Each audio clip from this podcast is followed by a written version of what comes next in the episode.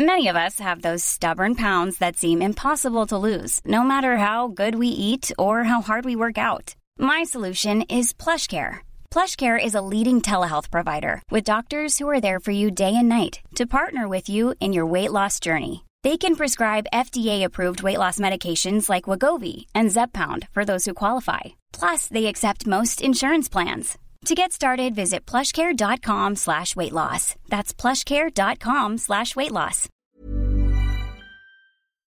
Heraldo Radio. La HCL se comparte, se ve y ahora también se escucha.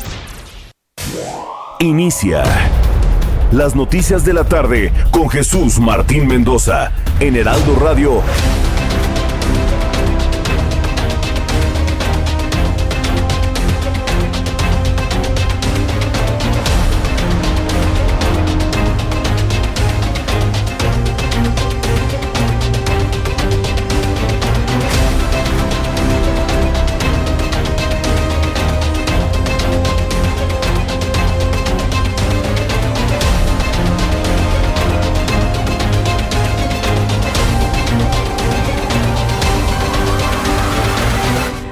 Las seis de la tarde en punto, hora del centro de la República Mexicana. Bienvenidos, muy buenas tardes. Iniciamos el Heraldo Radio de este día. Hoy, jueves 14 de octubre del año 2021. Me da mucho gusto saludarle eh, a través de los micrófonos del Heraldo Radio en toda la República Mexicana la plataforma de radio hablada informativa más importante de mayor penetración en toda la República Mexicana. Si usted es la primera vez que nos escucha en esta frecuencia, yo le, que, le invito a que se quede dos horas completitas de información desde este momento hasta las 8 de la noche con lo más destacado que ha ocurrido en México y en otras partes del mundo. Así que, como le digo todas las tardes, súbale el volumen a su radio que le tengo la información más importante hasta este momento. En primer lugar, le informo que Ernestina Godoy, quien es la fiscal de justicia de la Ciudad de México, dio a conocer que al concluir las investigaciones sobre el colapso de la línea 12 del metro, se ha determinado que se debió esta tragedia, porque no es ni incidente, ni cosas que pasan, nada de eso, ¿eh?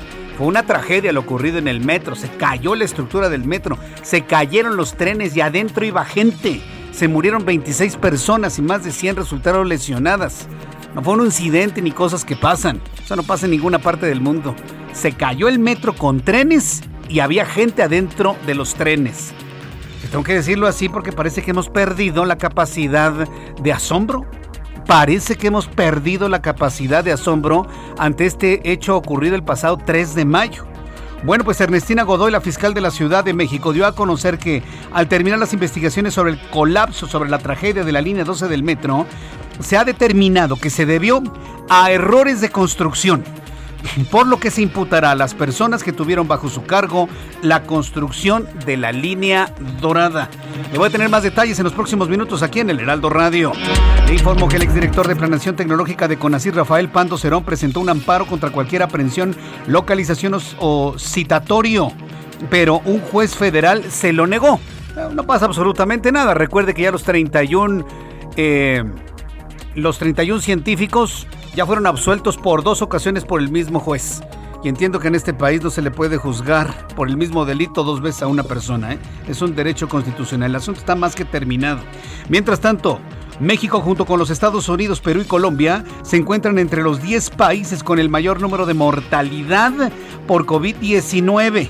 A partir de la segunda ola en la que surgieron variantes en México, la mortalidad llegó al 50% de los primeros seis meses de 2021, de acuerdo con la Organización Panamericana de la Salud y la Comisión Económica para América Latina y el Caribe. Esto precisamente se lo informaba en el Heraldo Televisión mucho más temprano.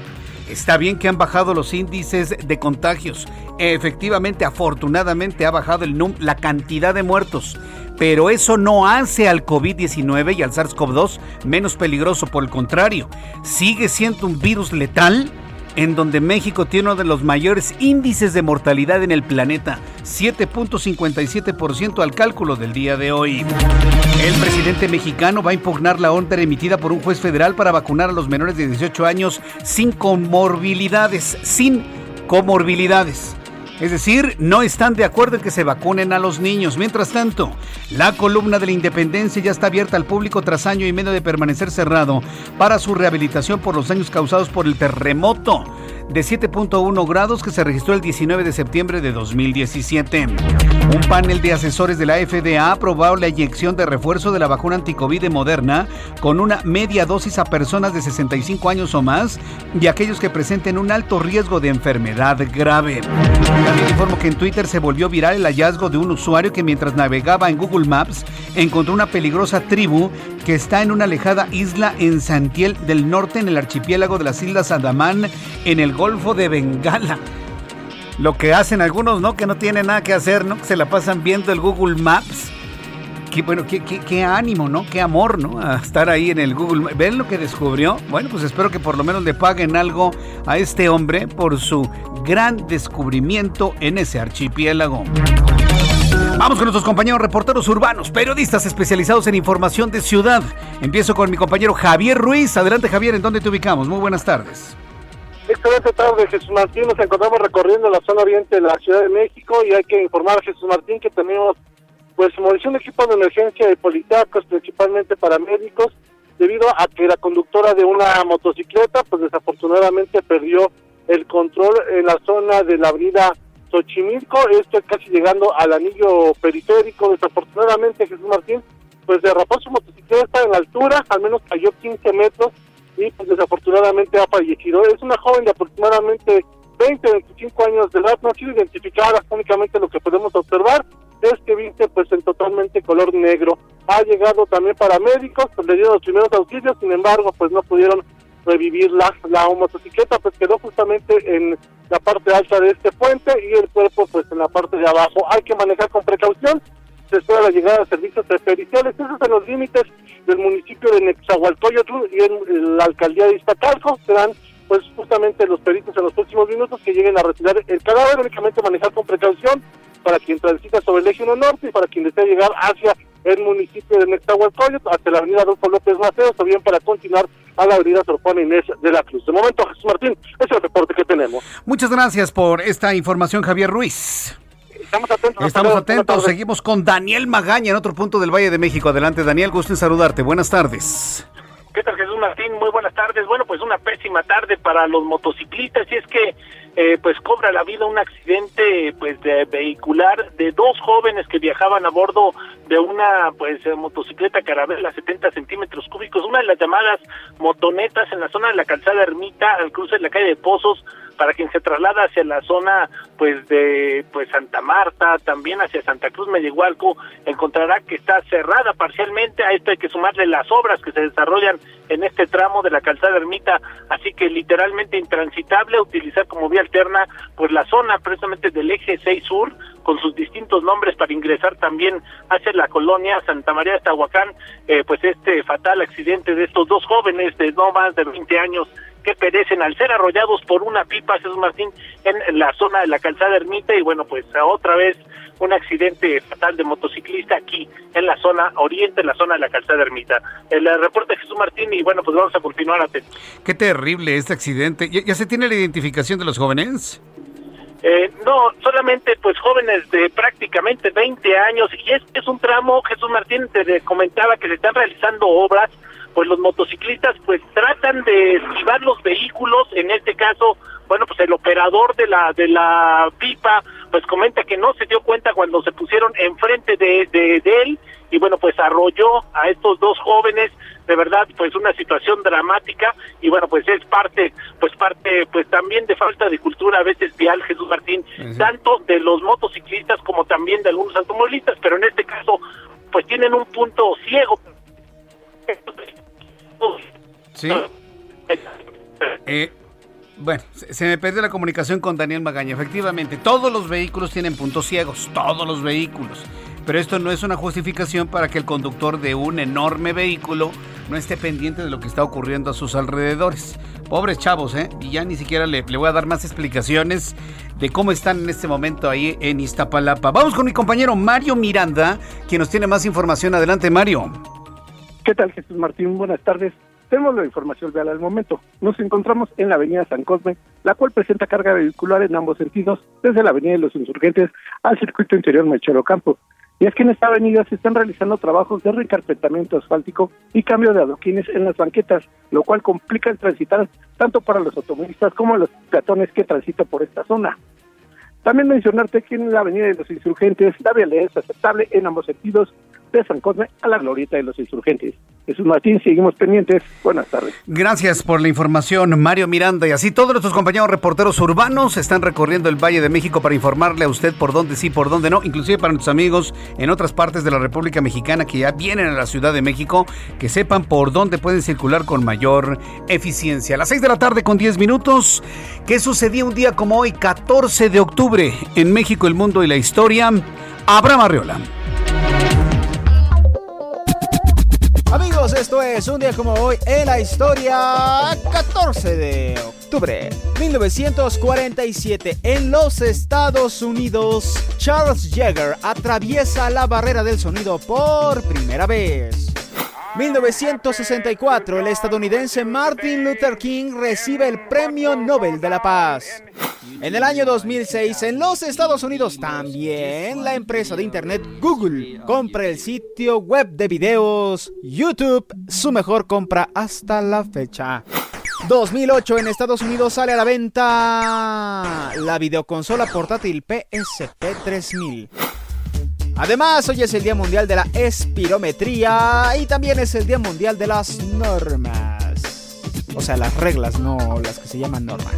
Amigos, esto es un día como hoy en la historia. Muchas gracias. Muchas gracias, Abraham Arreola, por la información que nos proporcionas el día de hoy en cuanto a lo que debemos recordar un día como hoy, 14 de octubre. Saludos a quienes cumplen años, festejan su santo en este día, también para quienes ya cumplieron años hace algunos días y que siguen de fiesta. Sí, pues sí, seguramente hay quien sigue de fiesta, ¿no? Y le siguen festejando y demás. Muchas felicidades a las personas que celebran algo importante. Vamos a revisar las condiciones meteorológicas para las próximas horas. El Servicio Meteorológico Nacional, que depende de la Comisión Nacional del Agua, informa sobre la presencia del sistema frontal número 4, canales de baja presión y la onda tropical número 36. Viento enrachado hasta de 60 kilómetros, Chihuahua y Tamaulipas, temperaturas máximas hasta de 40 grados.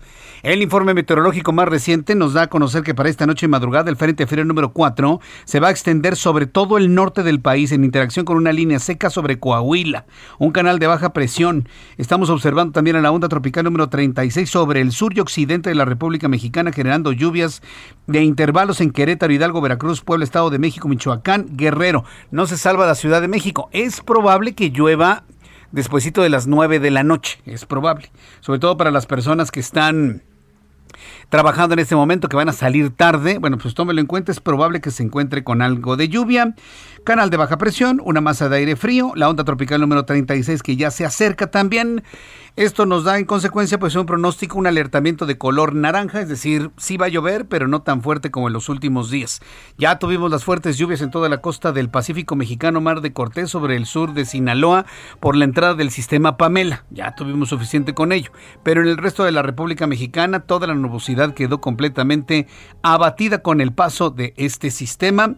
En este fenómeno que ya le platicaba, sucede cuando se conforma un sistema ciclónico en la zona costera. Bien, con estos elementos atmosféricos le doy a conocer pronóstico del tiempo para las siguientes ciudades. Amigos que nos escuchan y nos ven a través de YouTube, en Acapulco Guerrero. En este momento 30 grados, despejadísimo Acapulco. Está delicioso Acapulco, ¿no le gustaría ir a Acapulco? Temperatura mínima 25, máxima 32. Amigos que nos escuchan en Guadalajara, Jalisco, en este momento 28, mínima 13, máxima 29, despejadísimo Guadalajara. Mientras que Monterrey, Nuevo León también, con mucho sol esta hora, algo de nubosidad, mínima 22, máxima 34 para el día de mañana. En Tijuana. Tenemos dos horas más en Tijuana, ya dos horas menos en Tijuana, a las 4 de la tarde con 13 minutos, 21 grados en este momento, mínima 11, máxima 23. En Cuernavaca, Morelos, saludos a nuestros buenos amigos que nos escuchan en el estado de Morelos y en la ciudad de Cuernavaca, 27 grados en este momento, está despejado, está soleado, mínima 14, máxima 27. En Oaxaca, Amigos de nuestras emisoras del Heraldo Radio en Oaxaca, informarles que tenemos 28 grados en este momento, mínima 14, máxima 31. Y aquí en la capital de la República, el termómetro en este instante, calorcito 26 grados. La temperatura mínima estará en 13 para mañana al amanecer y la máxima mañana 28 grados Celsius.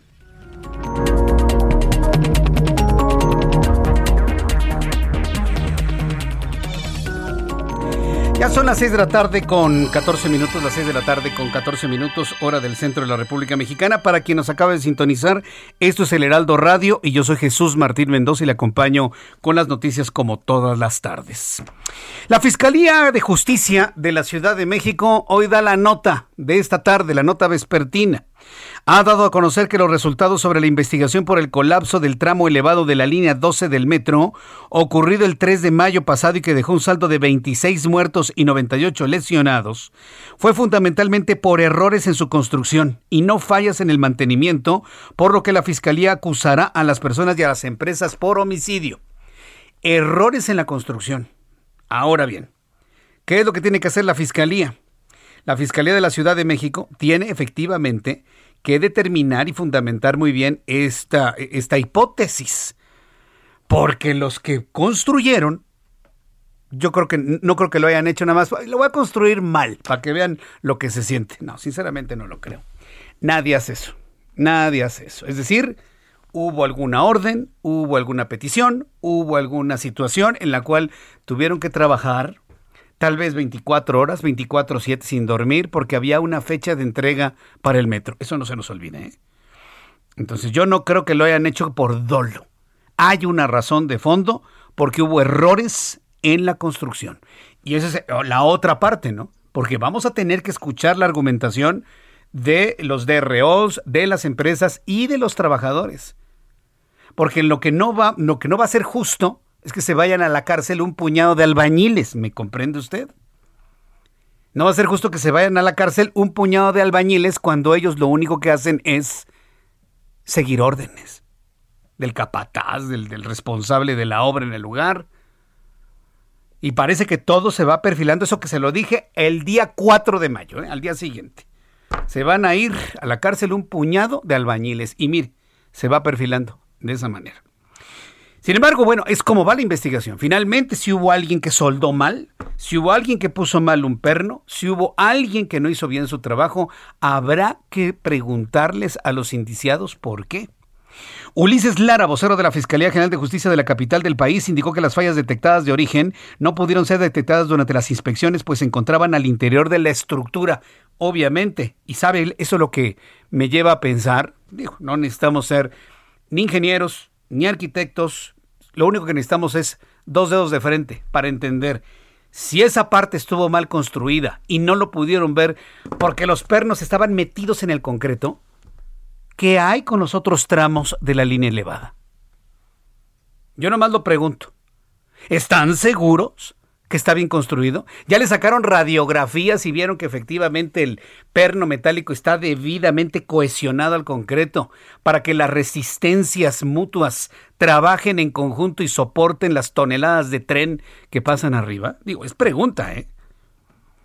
Si no pudieron advertir el problema, ¿cómo están tan seguros que el resto del metro elevado está en buenas condiciones. Bueno, vamos a escuchar a Ulises Lara, quien es el vocero de la Fiscalía, que dio, quien dio a conocer estas observaciones. Diseño lo siguiente. Los pernos de cortante se unen, que unen la losa de concreto con las vigas metálicas fueron mal colocados. Se encontró que en los tramos en donde se desprendieron las losas de concreto de las vigas, la totalidad de los pernos fue instalada deficientemente con patrones irregulares en la ubicación. Asimismo, la falta de adherencia sistemática y generalizada de los conectores de cortante con el patín superior de las traves principales y secundarias. Esto incluye falta de pernos, los pernos que sí se colocaron en posición inadecuada y la falta de fusión de los pernos con las vigas. Bien, pues esto fue lo que, lo que dijo Ulises Ulises Velasco, quien es el, eh, perdón, Ulises Lara, Ulises Lara, quien es el vocero de, de, la Fiscalía de Justicia de la Ciudad de México. ¿Le entendió? Yo, entiendo que tienen que dar alguna explicación técnica, pero no todos somos ingenieros y arquitectos, ¿eh, Ulises? Un trabajo de la vocería es desmenuzar y traducir lo técnico en palabras que entiende el público, ¿sí? O sea, lo que está diciendo es que los pernos se colocaron al ahí se va. Se pusieron aquí, acá, acá, sin respetar el plan de construcción que en los planos está debidamente establecido. Ahora, insisto, hay que preguntarle a los constructores, hay que preguntar a la empresa, al DRO y a los albañiles o a los soldadores por qué lo hicieron así. ¿Cuál era la prisa? Porque sinceramente yo no creo que hayan dicho, ay, como quede. No, sinceramente no. Es gente que sabe perfectamente bien lo delicado de hacer una construcción de ese calibre. Yo pienso que hay, que escuchar la voz de quienes soldaron eso y saber a qué presiones estuvieron sometidos en el momento que construyeron ese tramo. Y lo segundo que ya le planteo que me parece mucho más preocupante es qué tan seguros están. Que el resto de los tramos están perfectamente bien construidos y no están sueltos los pernos, como sucedió en el punto donde se cayó el metro. Se cayó la estructura con todo y trenes y con gente adentro. Lo vuelvo a subrayar así para que no perdamos la capacidad de asombro, señores. Porque, ay, se cayó el metro. Ah, hay 700 mil muertos de COVID. Ah, como que ya el asunto de la muerte y la tragedia nos está pasando así como cualquier cosa. No podemos convertirnos en una sociedad así de deshumanizada, descarnada y sobre todo con esa falta de impresión por las tragedias. Bien, en otros asuntos, Rafael Pando Cerón, hablemos de los eh, científicos que están siendo perseguidos en nuestro país. Bueno, pues Rafael Pando Cerón, exdirector del Departamento de Planeación Tecnológica del CONACIT, presentó un amparo contra cualquier orden de aprehensión eh, citatorio o localización y ante esto un juez federal le negó la suspensión definitiva y decidió no otorgar el amparo con el cual también podría saber si existe algún mandamiento judicial para detenerlo. Bien, la razón es lógica un juez de control ya determinó que no hay elementos para juzgarlos, por lo tanto, ¿para qué se le da el amparo? Tan fácil. Y bueno, pues me presentan esta noticia como si ya lo fueran a detener y meter a, un reclusorio y ponerle un grillete, una bola de metal en el pie. Eso no es cierto. Pando Cerón fue citado ante la FEMDO por el delito de delincuencia organizada, pero no se presentó por la sospecha de funcionarios del Ministerio Público contagiados de COVID-19. ¿Se acuerdan, no? Lo que pasó en las instalaciones de la Fiscalía General de la República ya en Paseo de la Reforma y Violeta, ¿verdad? Creo que sí es la calle de Violeta. Este, bueno, aquí la pregunta es, ¿sí estaban contagiados de COVID-19 o no? ¿Sí? ¿Había, ¿Había un alertamiento de COVID-19 o no? Sí, pues claro, yo sé que sí. En el caso de que su amparo fuera aprobado, no se presentaría ante el juez. Mire, lo más que puede pasar es que se deba presentar por tercera ocasión en un hecho verdaderamente insólito en México. A usted lo acusan de algo y el juez dice, no, no hay nada que perseguir. No, no, lo va a volver a acusar. A ver, bueno, pues, a ver otra vez. No, no, no hay, no hay pruebas. Ah, no, ¿cómo no? Búscale bien. Otra vez. Otra vez. Es completamente fuera de la ley. Así se están haciendo las cosas. Vamos a ver finalmente si logran meter al bote, al terrible, al horrible, al corrupto científico. Vamos a ver si lo logran hacer. Bueno, son las 6 de la tarde con 22 minutos. Las 6 de la tarde con 23 minutos hora del centro de la República Mexicana. Hablemos de la reforma eléctrica o la pretendida propuesta de reforma a la industria eléctrica en nuestro país, la que presentó el presidente de la República y que todo el mundo ha puesto en duda, a excepción del propio presidente y sus este y sus legisladores del Movimiento de Regeneración Nacional. La American Chamber of Commerce de México mostró su preocupación por los efectos que tendría la propuesta de reforma constitucional en materia de energía, ya que de ser aprobada Todavía no hay nada escrito, ¿eh? pero que de ser aprobada así como está, lo que propuso el presidente de la República, afectaría a las familias, afectaría a las industrias mexicanas por sus repercusiones económicas y por el incumplimiento al Tratado de Libre Comercio entre Estados Unidos, Canadá y México. El organismo empresarial, estoy hablando de las reacciones de American Chamber of Commerce de nuestro país, expuso que en medio de un proceso de reactivación económica en el que México y Estados Unidos realizan esfuerzos conjuntos para la relocalización y desarrollo de las cadenas de suministro, la propuesta del presidente de la República afectaría negativamente el clima de, ahí le va, el clima de confianza, el clima de certidumbre necesaria para esa recuperación. Es decir, la propuesta presidencial que está en la mesa en el legislativo, que está siendo analizada y que la oposición ya dijo que no va a pasar, puede meternos en un problema de falta de inversión extranjera en México por la falta de certidumbre y de confianza en México. ¿Cuántos análisis más de esta naturaleza necesita el Ejecutivo para comprender que la reforma como la está pensando no funciona para el siglo XXI? Tal vez funciona para la década de los 60, pero para el año 2021 y los que vienen, no funciona.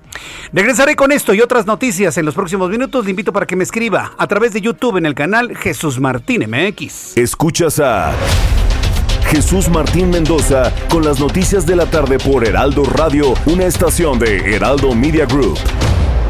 Heraldo Radio, la HCL se comparte, se ve y ahora también se escucha.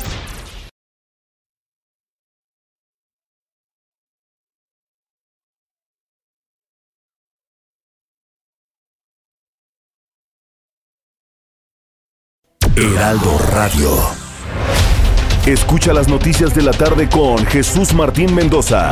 Regresamos. Amigos del Heraldo Radio, ¿necesitan un préstamo para remodelar su casa o departamento? ¿Adquirir una vivienda propia o un terreno? Acérquense a tu hogar seguro. Ellos tienen la mejor solución. En tu hogar seguro podrás tener tu propio hogar de una manera fácil, segura y confiable. Los promotores de tu hogar seguro pueden diseñar un plan acorde a tus necesidades para que en menos de lo que imaginas puedas estar estrenando la casa o departamento de tus sueños. Llama hoy mismo a las líneas de tu hogar seguro y olvídate de pagar renta. Es momento de comenzar a invertir en un lugar diseñado especialmente para ti. Llama ya 55 89 39 37 49 55 89 36 91 58 donde te brindarán más información, asesoría totalmente gratuita. Regresamos contigo, Jesús Martín Mendoza.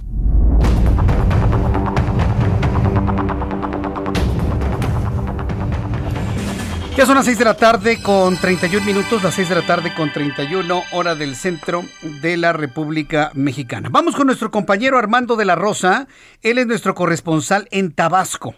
Y vamos hasta Tabasco porque prohíben la entrada a trabajadores de refinería de dos bocas que no muestren su identificación. Siguen con la idea que los que se eh, manifestaron ayer, que los que resultaron heridos ayer no trabajaban ahí. Es insostenible, es increíble lo que se ha podido decir sobre esto, pero bueno, Armando de la Rosa, adelante, te escuchamos.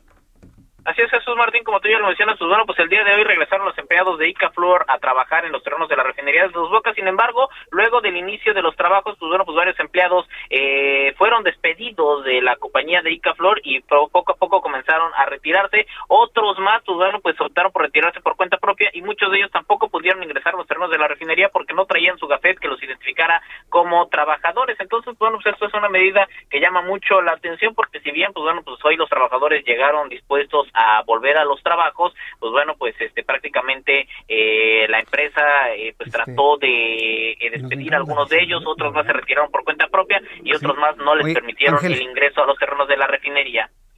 Y bueno, por otra parte, las tres personas que fueron detenidas el día de ayer en esta trifulca, en esta pelea, fueron trasladadas a la ciudad de Villahermosa. Se trata de tres personas arrestadas, las cuales están siendo acusadas de delitos por daños a propiedad ajena e irrupción de vías de comunicación. Sin embargo, pues tendrán que pasar 48 horas detenidos para verificar eh, si son vinculados a proceso o no. Entonces, pues estaremos al pendiente el día de mañana a ver si un juez aquí en la ciudad de Villahermosa pues decide eh, vincularlos a proceso o los liberan a los tres trabajadores detenidos, mientras que los tres lesionados se reportan fuera de peligro. Este es el reporte. Muchas gracias por esta información, Armando de la Rosa. Eh, seguimos al pendiente. Hasta luego, que te vaya muy bien. Armando de la Rosa, nuestro corresponsal en Tabasco. Nos está informando sobre esta prohibición. Ahora bien, mire, el, asunto, todo esto que se ha planteado en, en, Tabasco, en Dos Bocas, pues está generando un verdadero problema de carácter sindical, porque bien, hoy se explicó en la mañana, hoy se explicó en la mañana que es un conflicto entre dos sindicatos para quedarse con la obra, dice el presidente de la República. Sin embargo, ha salido a medios de comunicación Pedro Aces, quien está aclarando que el CATEM, que ha negado, ha rechazado que el CATEM busque contrato en dos bocas. Paris Salazar, adelante, te escuchamos. Buenas tardes, Jesús Martín, amigas, amigos del Real de México y es que el secretario general de la Confederación Autónoma de Trabajadores y Empleados de México, la CATEM, rechazó que la organización sindical esté buscando el contrato colectivo de los trabajadores de la refinería de Dos Bocas de Petróleos Mexicanos en Paraíso Tabasco. Y en entrevista con el Heraldo de México, Pedro Aces aclaró que CATEM no participó en el enfrentamiento de los trabajadores en las instalaciones petroleras y está en competencia por el contrato colectivo con la CTM, como lo aseguró esta mañana el presidente Andrés Manuel López Obrador. Pedro Aces reconoció que sí existe una relación entre la CATEM y la empresa ICA, pero es en el Tren Maya. Escuchemos a Pedro Aces. CATEM sería incapaz de bloquear una obra de esa envergadura y sobre todo sabedores que es para el progreso de México. Lo que yo quiero decir es que CATEM no ha participado en dos bocas, no está en el conflicto metido y no va a estar tampoco. Nosotros estamos trabajando con la empresa ICA en el Tren Maya.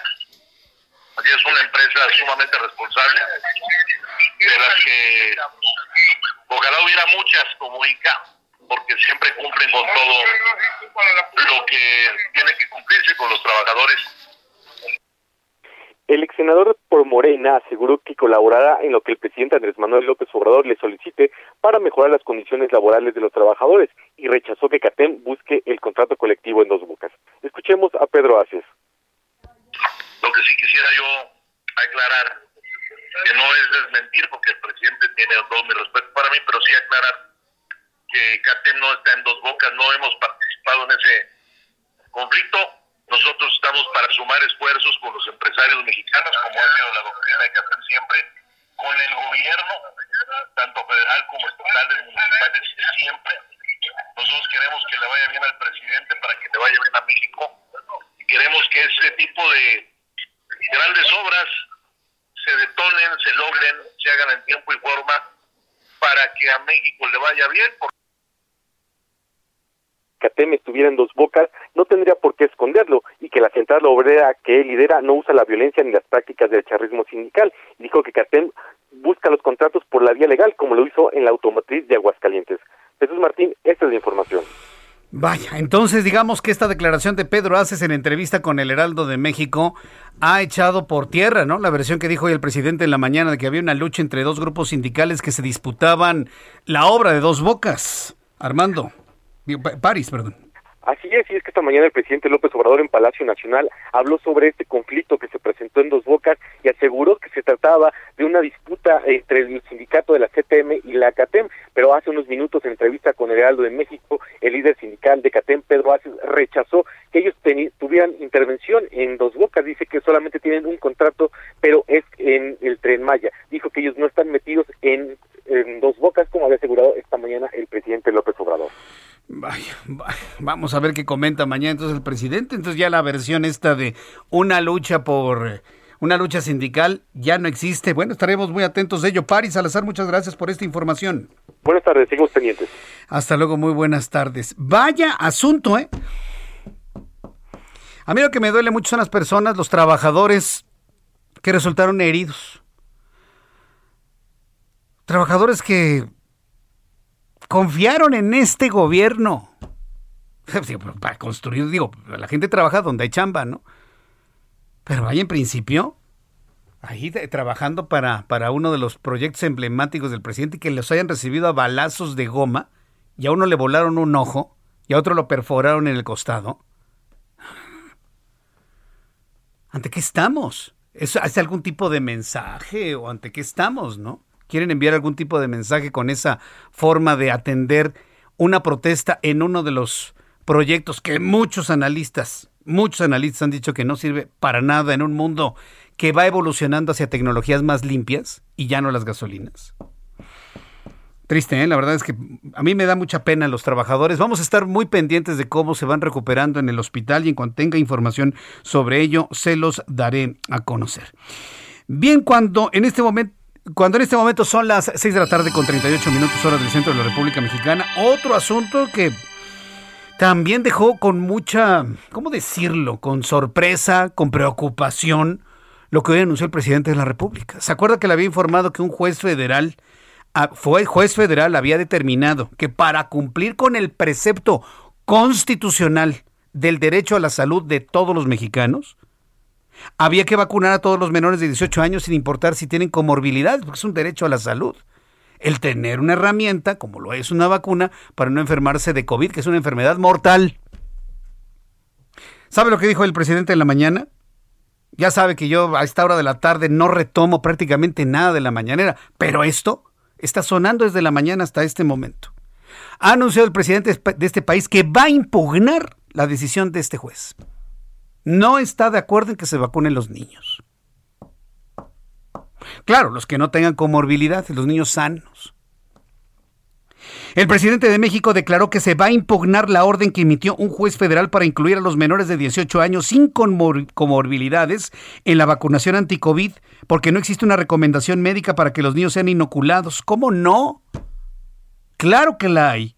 Y por ello deben esperar a que la decisión del juez se resuelva en otras instancias. Hágame usted el favor. Eso que está diciendo el presidente, ¿sabe qué, cómo se llama? ¿Está listo para escucharlo? Suba el volumen a su radio.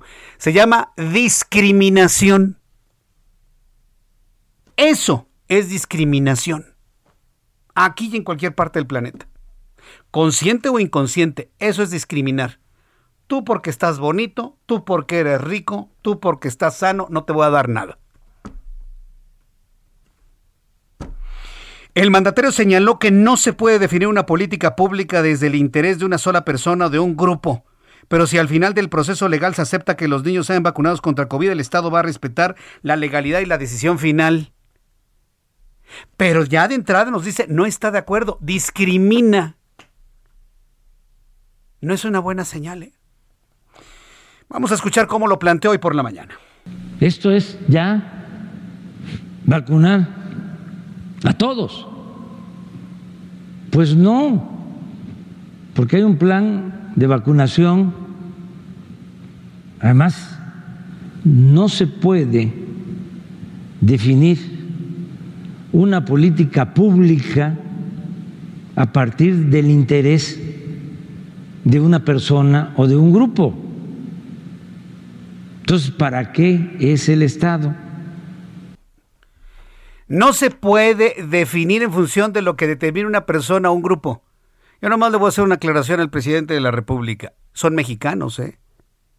Y usted debe velar por el bienestar de todos los mexicanos. Así no pensemos como usted.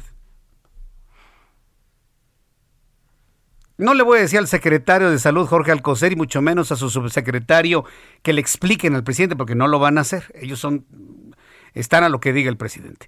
Pero si un Marcelo Ebrard, sí decirle a, un secretario de gobernación, Adán, Adán Augusto López, vaya, a la propia senadora Olga Sánchez Cordero, díganle al presidente que está en un error. Él tiene que velar por el bienestar de todos los mexicanos, así sea uno, así sea un grupo, así sean todos. Y además, la determinación del juez federal va en el sentido de respetar el precepto constitucional de derechos humanos del derecho a la salud que tenemos todos. Se están vacunando adultos sanos para no enfermarse. Es la misma lógica para los niños. Y lo, acaba usted de escuchar. Sorprende. A ver, ponme otra vez el audio del presidente. Porque necesita usted escuchar y ser consciente de lo que dijo hoy en la mañana. Él mismo se contesta, ¿se está planteando el vacunar a todos? ¿Cuál es la respuesta así a grito, a mano alzada? Sí, vacunémonos todos. Y la respuesta es, pues no. ¿Quiere oírlo? A ver, ahí le va. Esto es ya vacunar a todos. Pues no, porque hay un plan de vacunación. Además, no se puede definir una política pública a partir del interés de una persona o de un grupo. Entonces, ¿para qué es el Estado? No, no, no. Mire, el presidente se equivoca y este es un grave error lo que acaba de decir. Pero no le dicen nada porque le tienen miedo. Yo por lo menos sí se lo digo desde aquí, presidente, está tiempo usted de rectificar. Los niños también tienen derecho a la salud, aunque estén sanos, precisamente para que no se enfermen. Ahora, si no hay las suficientes vacunas, eso se dice. ¿Saben qué? Sí, vamos a vacunar a todos, pero denme chance. Porque no tenemos suficientes vacunas y necesitamos comprar más, conseguir más donativos. Vamos todos juntos, instituciones privadas, ayúdenme con sus negociaciones. Hacer un llamado de equipo. Pero no, no, parece que no. Eso no. En la línea telefónica, Santiago Kirill Miranda, vicecoordinador de la bancada del PAN en la Cámara de Diputados, hoy acudieron a la Suprema Corte de Justicia de la Nación para presentar una acción de inconstitucionalidad en torno a la reforma, eh, la pretendida iniciativa de reforma a la industria eléctrica. Santiago Kirill, gusto en saludarlo, bienvenido, muy buenas tardes. Jesús Martín, muy buenas tardes, me da mucho gusto saludarte a ti y a la audiencia, a la amplia audiencia que tienes. Mira, fuimos e-, efectivamente a la Suprema Corte de Justicia para eh, pedir una acción de inconstitucionalidad en contra de la ley de revocación del mandato. De revocación de mandato, claro, sí. todavía, todavía, este, vamos, vamos a votar en contra de la de la reforma eléctrica, este, eh, en su momento, este, y, ah, y, seguramente, pues ahí habrá una discusión constitucional también muy interesante. Pero en esta ocasión eh, fuimos a, a, presentar una acción de inconstitucionalidad en contra de esta ley porque eh, más que una ley de revocación, está resultando una ley de ratificación. Fíjate tú, este, ¿quién están pidiendo?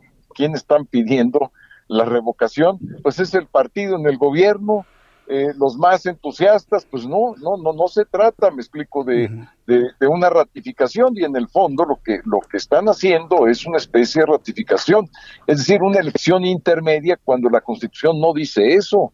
La Constitución dice, a ver, si los ciudadanos no están contentos con el presidente, no están conformes, eh, pueden eh, eh, juntar un número de, firmas y, a través de esas firmas pedir la revocación de su mandato, no la ratificación. Entonces Morena, pues de una manera muy amañada, mañosa, este, quiere utilizar la revocación para hacer una especie de ratificación. Eso es lo que es inconstitucional porque eso no lo dice la Constitución. La, Constitución habla de revocación. Entonces, aquí, digamos, es el mundo al revés. Aquí es los ciudadanos que están inconformes con el actual gobierno, pues son los que debían de estar buscando las firmas para eventualmente plantear esta revocación del mandato. No el partido que esté en el gobierno, no Morena, porque, no se puede juez y parte.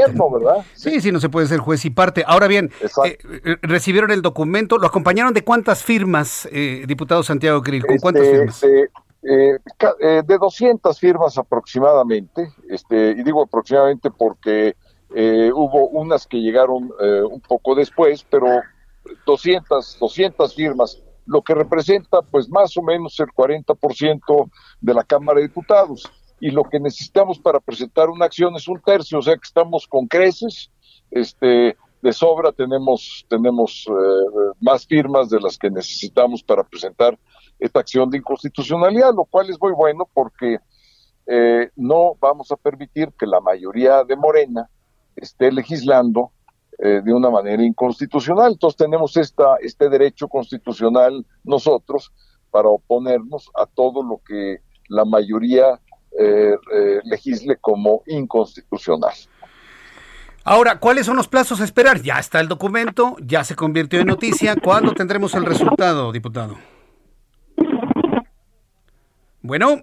Bueno. Ah, sí, ya, ya. Este, le preguntaba los tiempos. ¿Cuándo? ¿Cuánto tiempo pasará para una respuesta?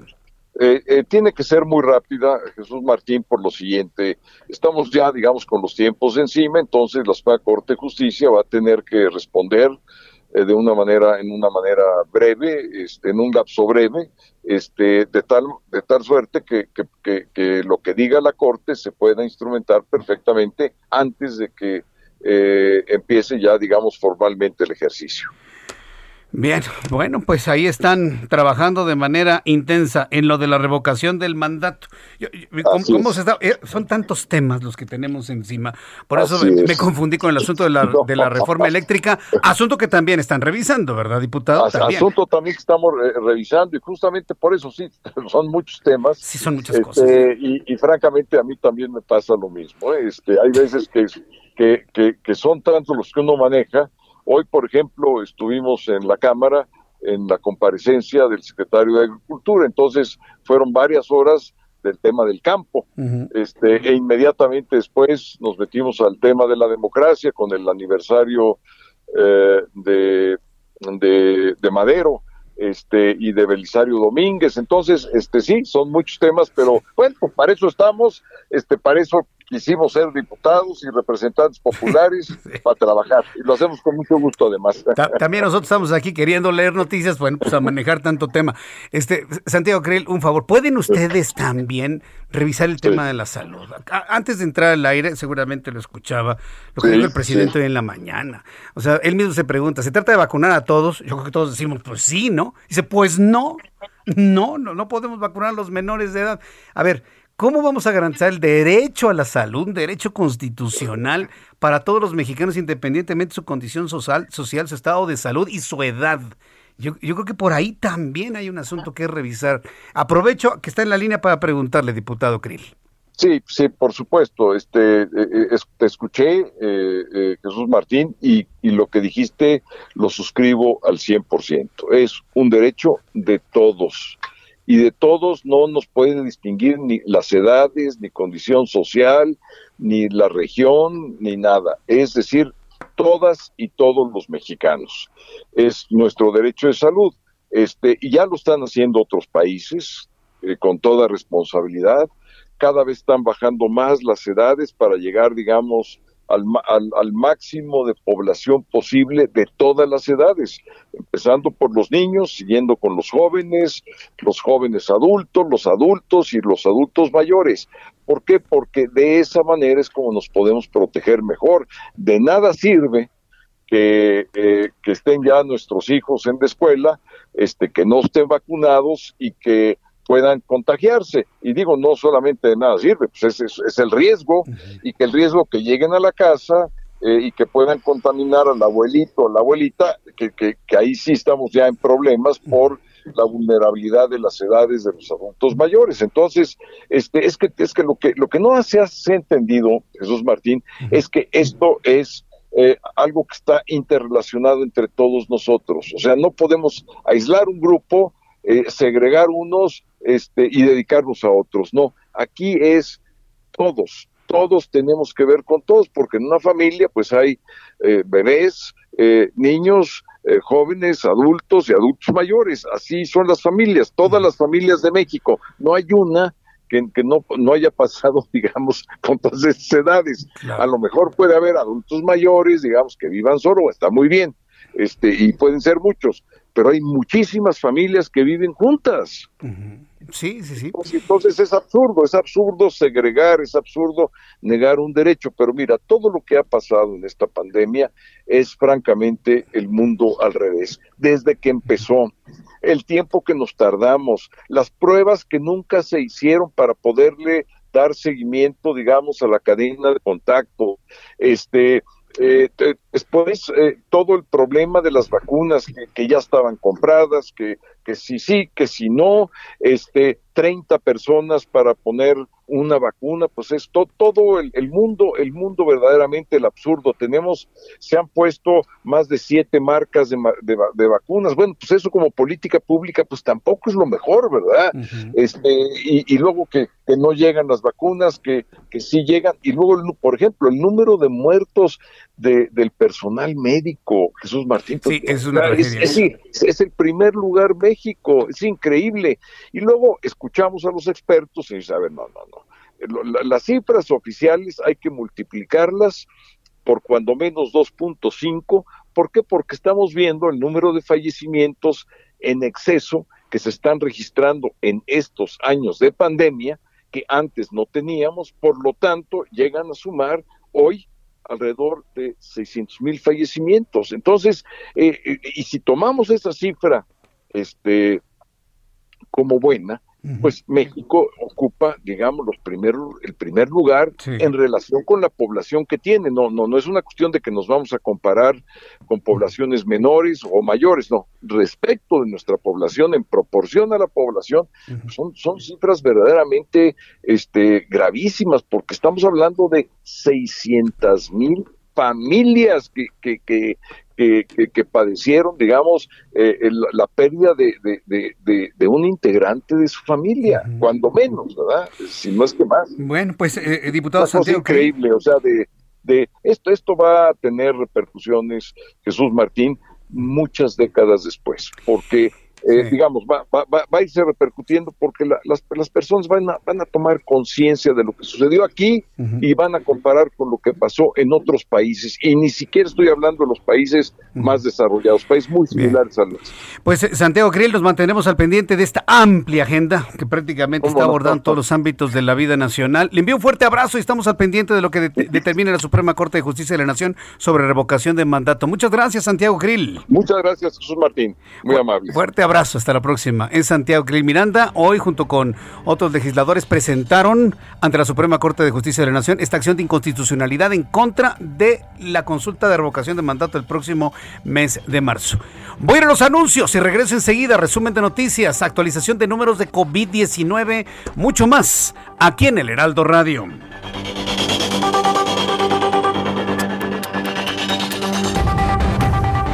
Escuchas a Jesús Martín Mendoza con las noticias de la tarde por Heraldo Radio, una estación de Heraldo Media Group. Heraldo Radio, la HCL se comparte, se ve y ahora también se escucha. Heraldo Radio 98.5 FM, una estación de Heraldo Media Group, transmitiendo desde Avenida Insurgente Sur 1271, Torre Carrachi, con 100.000 watts de potencia radiada.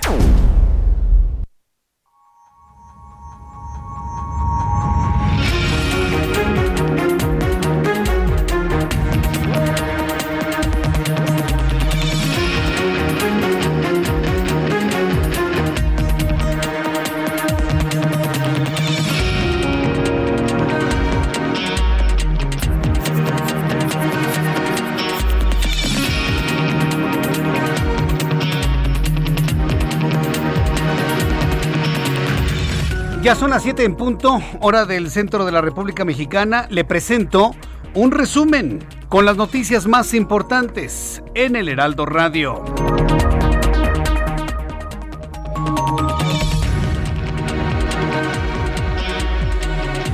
En entrevista con el Heraldo Radio hace unos instantes, Santiago Krill Miranda, vicecoordinador de la mesa directiva del PAN en la Cámara de Diputados, hoy anunció que fueron a la Suprema Corte de Justicia de la Nación para entregar una acción de inconstitucionalidad contra la revocación de mandato.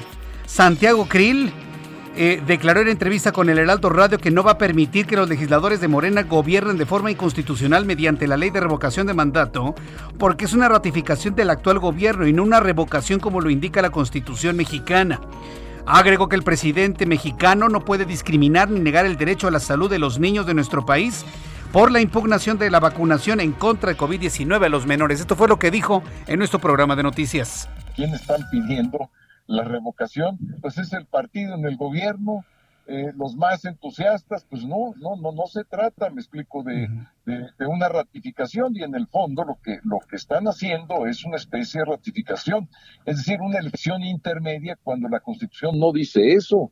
La Constitución dice, a ver, si los ciudadanos no están contentos con el presidente, no están conformes, eh, pueden eh, juntar un número de, de firmas y, a través de esas firmas pedir la revocación de su mandato, no la ratificación. Entonces Morena, eh, pues de una manera muy amañada, mañosa, este, quiere utilizar la revocación para hacer una especie de ratificación. Eso es lo que es inconstitucional. Y bueno, pues eh, dice que la resolución de la Suprema Corte de Justicia de la Nación, nos dijo en nuestro programa de noticias, será relativamente rápida. La vacuna Sputnik V de los laboratorios Birmex, una de las dosis, eh, de, dosis que el gobierno de Estados Unidos aún no admite como válidas para entrar a su país por no tener el aval de la Organización Mundial de la Salud, comenzará a envasarse en México. La Sputnik V también autoridades sanitarias de Venezuela se encuentran en alerta luego de registrarse un brote de fiebre amarilla en algunas regiones del país. Al respecto, la OMS confirmó la presencia de la enfermedad viral. Hasta el momento se han registrado al menos siete casos de fiebre amarilla. Todos ellos fueron confirmados con pruebas de laboratorio para que no existiera duda al respecto. Por otro lado, la Organización Mundial de la Salud pidió a todas las personas que piensan viajar a Venezuela que se apliquen la vacuna contra la fiebre amarilla. La Asociación de Ornitófilos de Paraguay anunció el nacimiento de un guacamayo azul, especie declarada extinta en su hábitat natural, causada por el tráfico de especies y destrucción del medio ambiente. A pesar de los esfuerzos de reproducción en cautiverio, solo quedan unos cientos de ejemplares de esta especie. Aunque hay unos cuantos cientos, la especie está completamente desaparecida precisamente para hacer conciencia de la desaparición de esta especie del guacamayo azul. Es por eso que, eh, si mal no recuerdo, fue DreamWorks la que presentó una película ya hace varios años que se llama Blue y tiene dos partes para mostrarnos precisamente el fenómeno del tráfico de, de aves, de aves exóticas y lo que tendríamos que hacer todos para evitar que esta especie desaparezca por completo. La buena noticia es que se encontró un guacamayo azul en su hábitat natural. Esa es una buena noticia. Fueron noticias en resumen. Le invito para que siga con nosotros. Le saluda Jesús Martín Mendoza.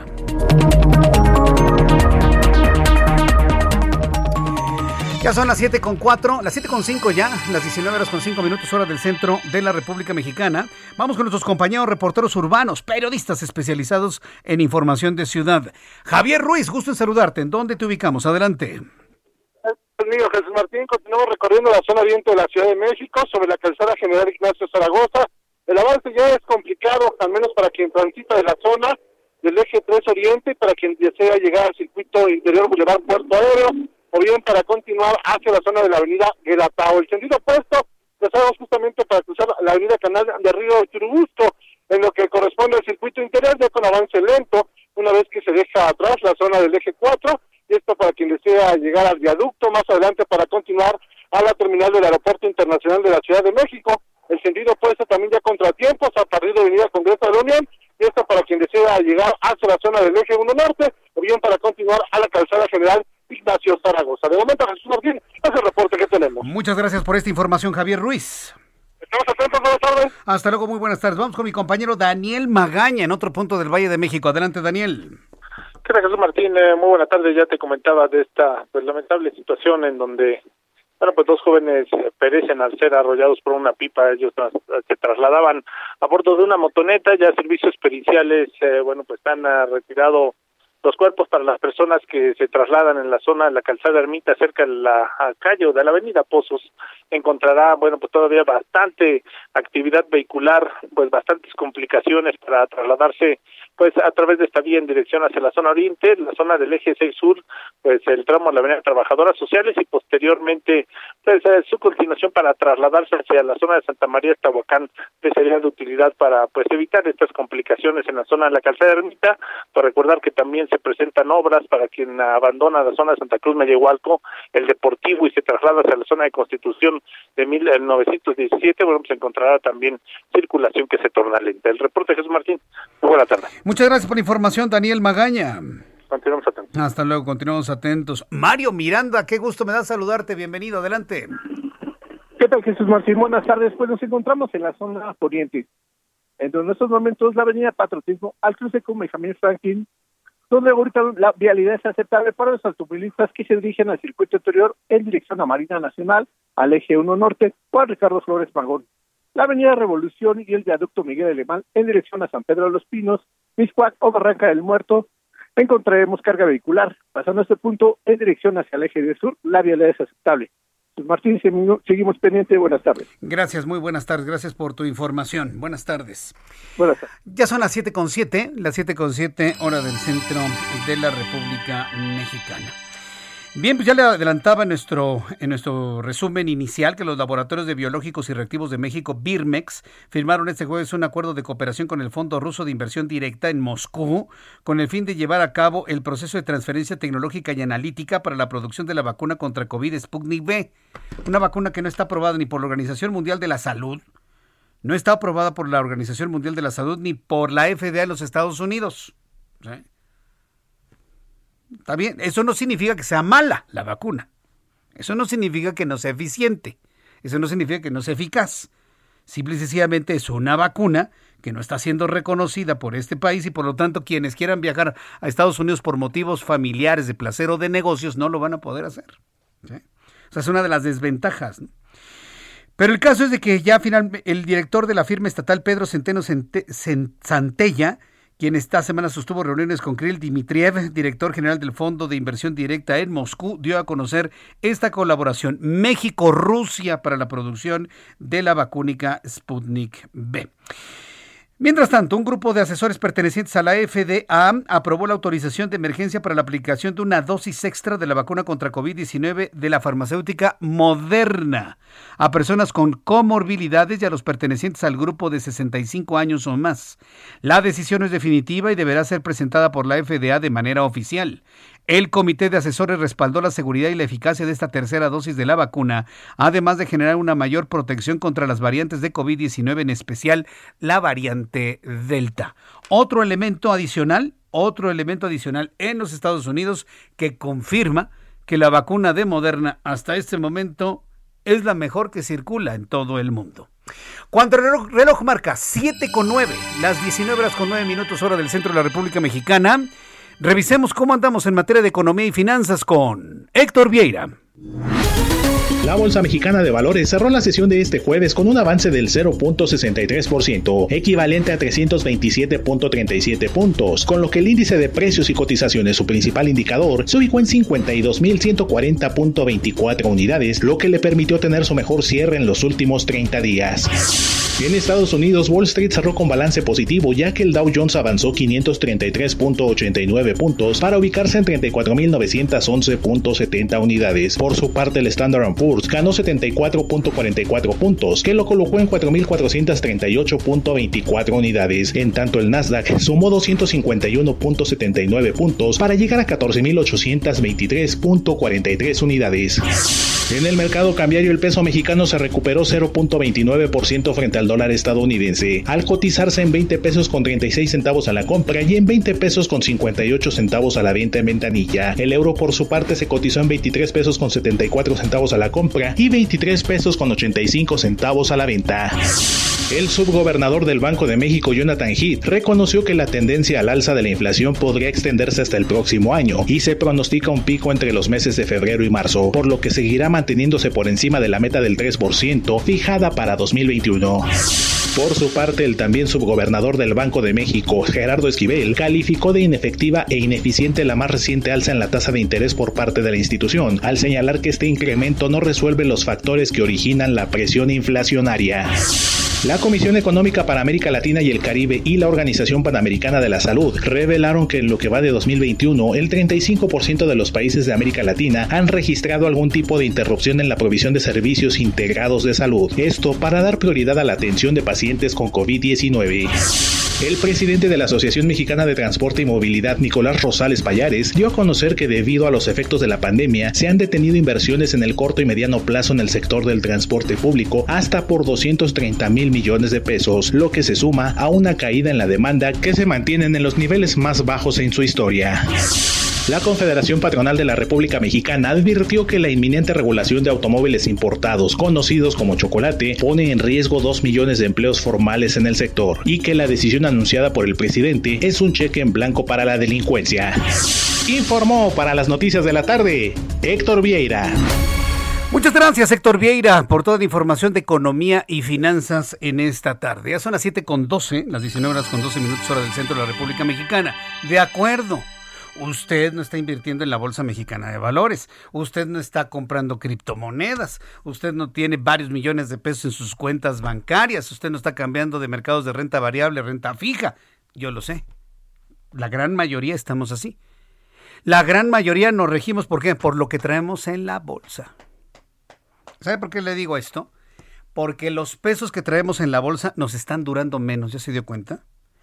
Cuando se había prometido de que ahora nos iba a ir muy bien, de que todo iba a bajar de precio y demás. Es ahora cuando las cosas están más caras, yo le puedo asegurar, en los últimos 10 años. Y mire, se lo dice alguien que hace las compras en supermercado o en tianguis o en mercado sobre ruedas. A mí me gusta más ir al supermercado.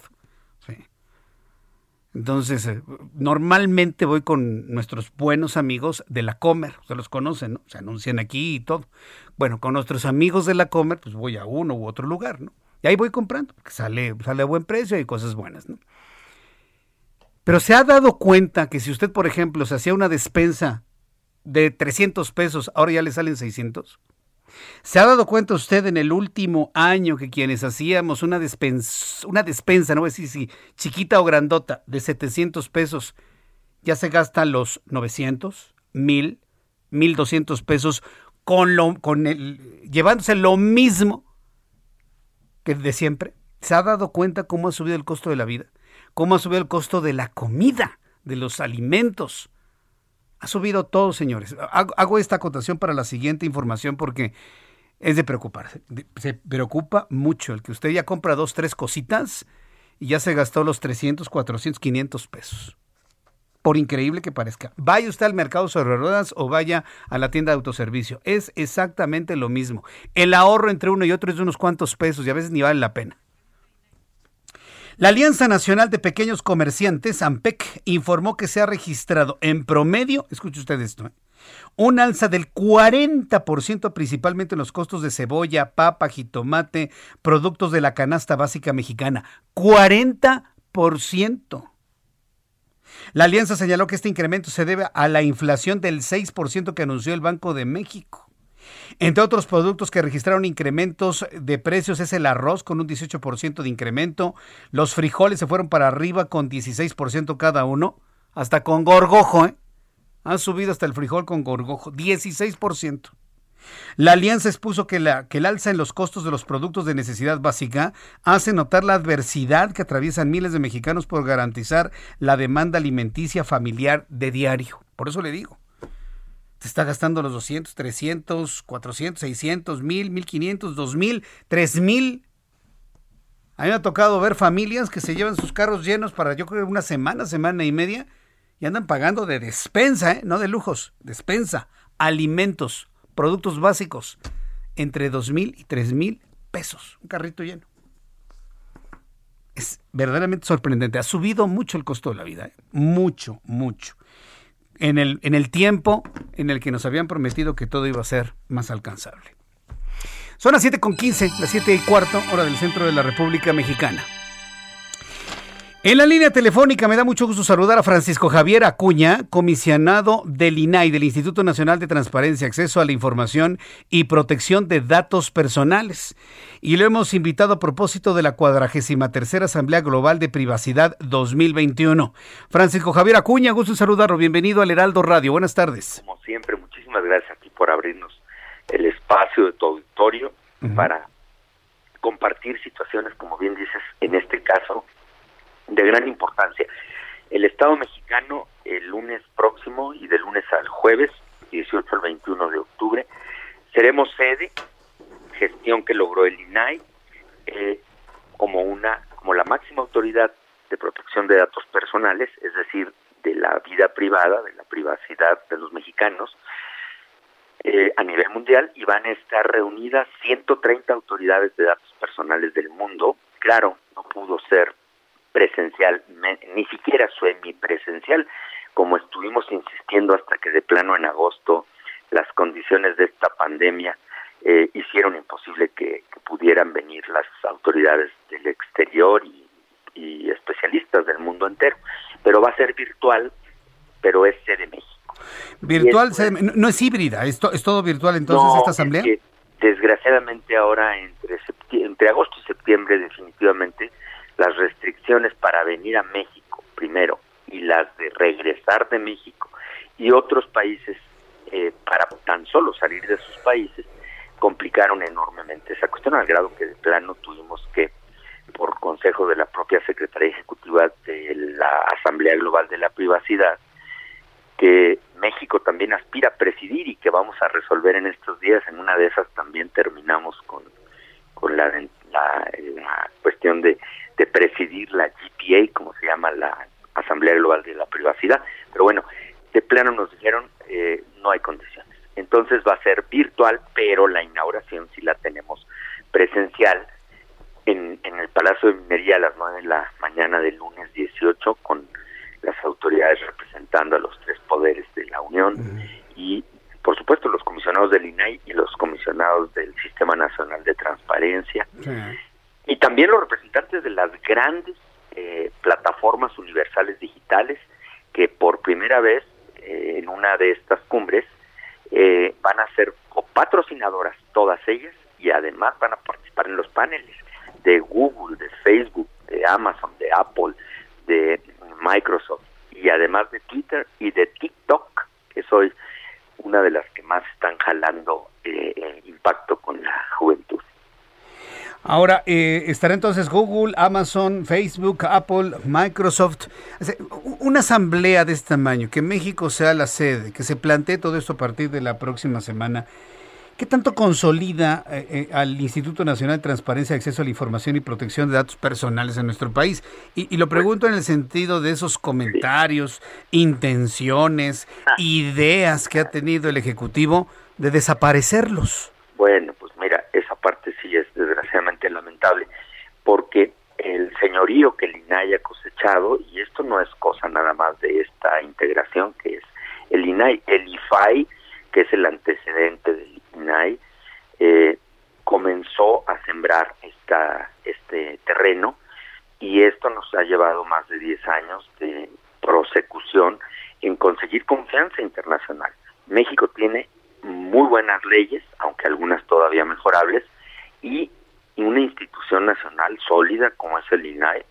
Y pues esto no sería así si no, eh, no se vieran muestras como la confianza, no solo en venir a México en términos ahora, pues bueno, por las circunstancias virtuales, pero en que sea la sede de México y en que tenemos altas probabilidades de terminar con la presidencia de eh, la Asamblea Global de la Privacidad, lo cual le daría al INAI pues un sustento internacional indiscutible, cuando además el INAI también es una ya muy reconocida institución en el ámbito de la transparencia y el acceso a la información, ha presidido la, la red ya de la transparencia eh, eh, mundial y eso pues simple y sencillamente no son cosas que se regalen o se obsequien si no hubiese trabajo y, pues frutos a la vista. Bien, pues estaremos muy atentos la próxima semana, a partir del próximo lunes, de todos los trabajos que se, se desarrollen en esta Asamblea Global de Privacidad 2021. Yo deseo sinceramente que acontecimientos, ejercicios como estos y la selección de México como sede le dé el sustento y la visibilidad necesaria, tanto dentro como fuera del país, para que una institución tan importante como son ustedes, el INAI, prevalezca. No me imagino al país sin instituciones que garanticen la transparencia. Francisco Javier Acuña. Muchísimas gracias como siempre, por esta actitud de impulsar. Ustedes son los que hacen posible que estas instituciones tengan eh, éxito porque llegan a todo el pueblo, a toda la sociedad. Así es que, como siempre, tú eres una instancia y ustedes son siempre un foro. Nosotros, gracias y estamos al pendiente. Un fuerte abrazo y mucho éxito en la Asamblea. Gracias, Francisco Javier Acuña. Hasta la próxima. Hemos conversado con el comisionado del Instituto Nacional de Transparencia, Acceso a la Información y Protección de Datos Personales, el INAI, Francisco Javier Acuña. ¿Usted se imagina un país sin el INAI? Sin esta institución ciudadana, sin un órgano que garantice la transparencia, sin un órgano que, que exija transparencia en el trabajo tan, de todas las instancias del, del gobierno. ¿Usted se imagina que ya no, que porque estorba, o porque revela cosas que no deberían conocerse, o al menos así lo piensa este y otros gobiernos. Nos quitemos de encima al INAI. ¿Usted se lo imagina? ¿Se imagina un país sin INAI? Sin un organismo que garantice la transparencia y proteja nuestros datos personales. No, no, no, no, no, no, No. Yo en lo personal no me lo imagino. Así que, cuadragésima tercera Asamblea Global de Privacidad 2021. Ha sido seleccionado México como la sede principal. Pues enhorabuena ¿eh? para el INAI. Y estaremos muy atentos de todo lo que estén realizando durante esa asamblea.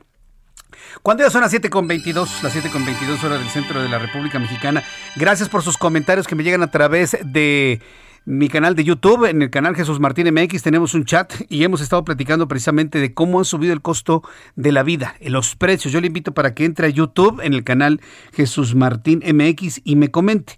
Mientras tanto, le informo que Javier Duarte de Ochoa, ex gobernador de Veracruz, quien se encuentra preso en el reclusorio preventivo varonil norte de la Ciudad de México, fue aislado por sospecha de COVID-19.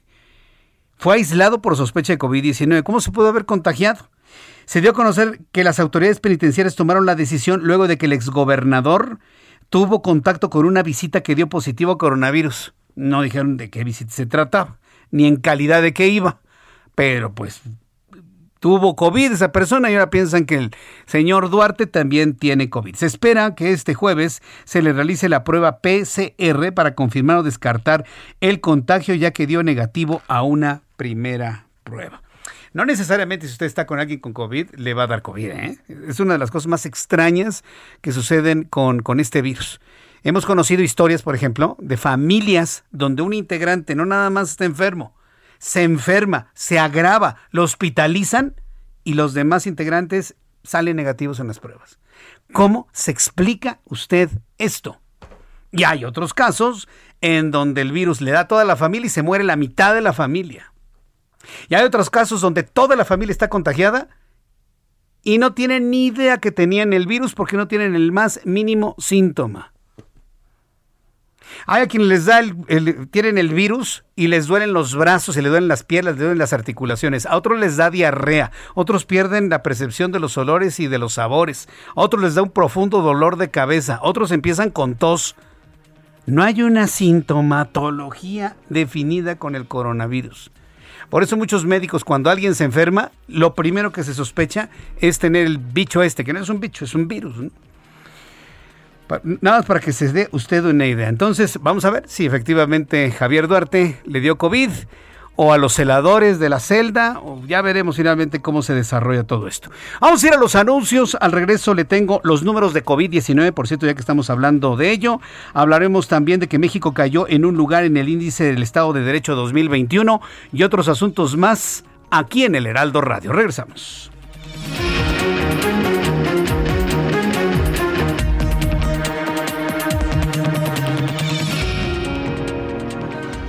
Escuchas a Jesús Martín Mendoza con las noticias de la tarde por Heraldo Radio, una estación de Heraldo Media Group. Heraldo Radio, la HCL se comparte, se ve y ahora también se escucha.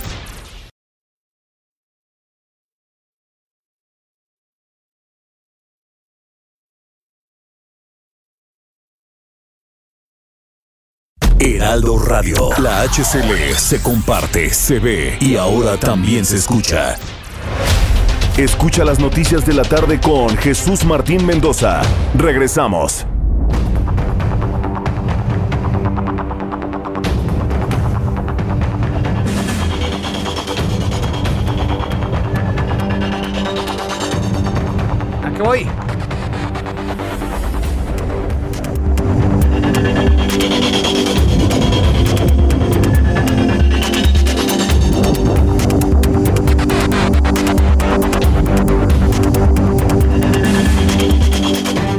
Ya son las 7.30, las 19 horas con 30 minutos hora del centro de la República Mexicana. Continuamos con la información en el Heraldo Radio.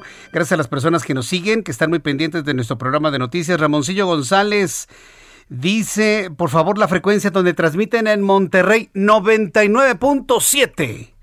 99.7 de FM en Monterrey, Nuevo León. Nos están escuchando a esta hora, queridos amigos.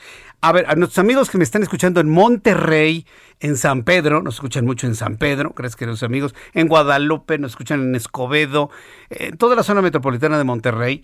Eh, quiero decirles que este programa de noticias dura dos horas. Empezamos a las seis de la tarde. Si usted quiere escuchar la primera hora de nuestro programa de noticias, con el arranque, el inicio, las noticias más importantes, todo lo que le gusta escuchar a usted que está usted en Monterrey, a través de digitales, El Heraldo de México, www.elheraldodemexico.com.mx, a través de nuestra aplicación del Heraldo Radio, del Heraldo de México. Usted baja en su tienda iOS o Android la aplicación del Heraldo de México, baja sencillo, rapidísimo, eh, muy amable la, aplicación, muy tecnológica, porque es ligera y muy eficiente. Y usted entra y además de ver nuestro web exitosísimo, puede sintonizar radio y televisión a través de nuestra aplicación. Y ahí encuentra nuestro programa de noticias desde las 6 de la tarde y a las 7 nos arrancamos 99.7, 99.7 de FM en Monterrey, Nuevo León. Queridos amigos en Monterrey, les invito para que también me escriban a través de ese chat en vivo, a través de YouTube, en el canal Jesús Martín MX. Bien, agradezco por cierto muchos de sus comentarios que están llegando a través de esta plataforma. Marco Coello. Eh, dice, no hay pan de muerto porque sigue vivo. Ay, qué mal chiste, Marco. No, bueno, pues se ve que las noticias a veces hacen daño. Gracias, Marco. Fuerte abrazo. Mimi Arriaga manda saludos también. Gracias, Mimi. Edith Gutiérrez Vázquez, ya puse mi like, así les encargo su like, por favor, se los agradezco mucho. Leticia Blanco, también muchas gracias. Ramoncillo González, también muchísimas gracias. Em, eh, también nos está eh, hablando, nos está escribiendo Juan Miguel Rizo.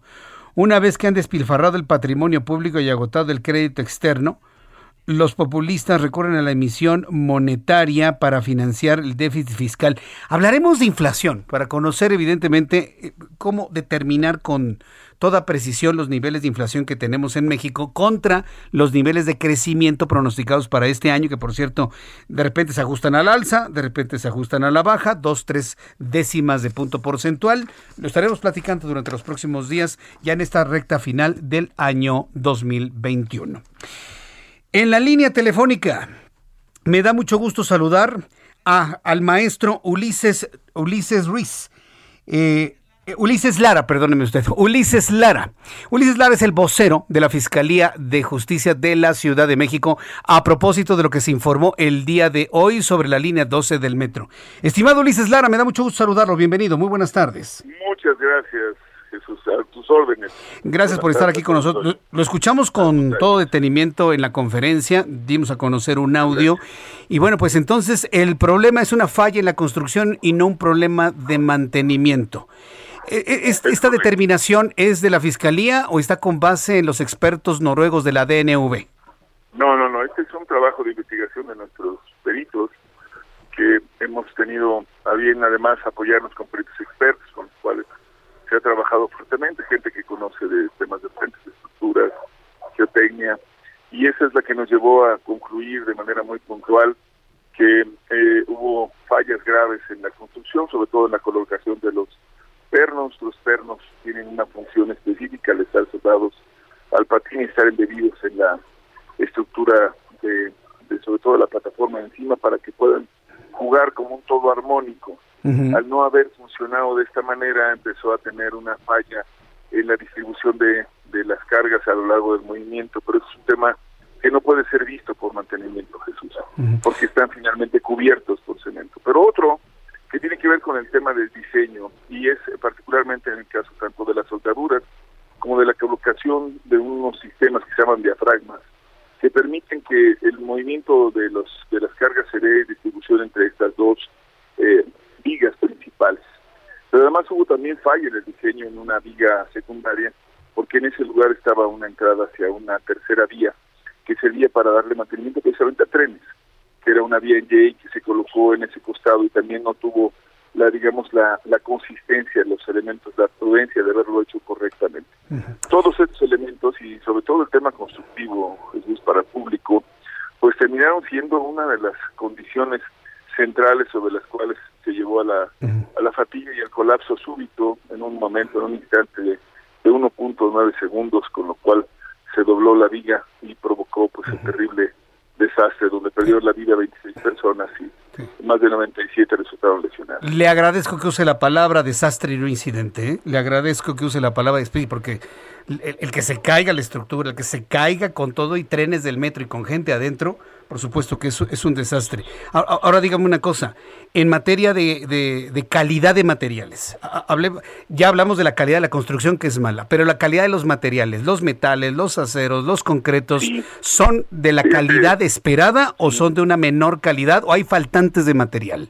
Uno de las, una de las tareas que se emprendió con nuestros peritos fue precisamente tener un estudio a fondo tanto de los materiales, me refiero a los de concreto, como a los materiales eh, metálicos, como todo lo que hace tanto al acero, en su calidad, y se hicieron estudios eh, en, la, en el laboratorio de metalúrgica del Instituto Político Nacional con una enorme, enorme calidad, de puedo decir, al auditorio, con compañeros profesionales de una altísima responsabilidad, y pudimos demostrar que una de las principales fallas fueron las soldaduras.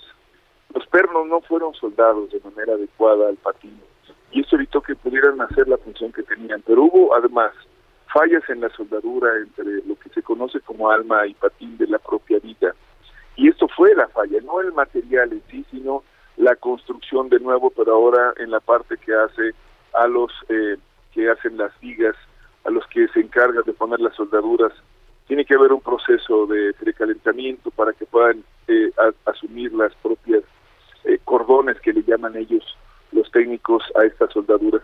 Y cuando no se hace eso, entonces se debilita, ponen otra otro cordón de soldadura y entonces se cristaliza.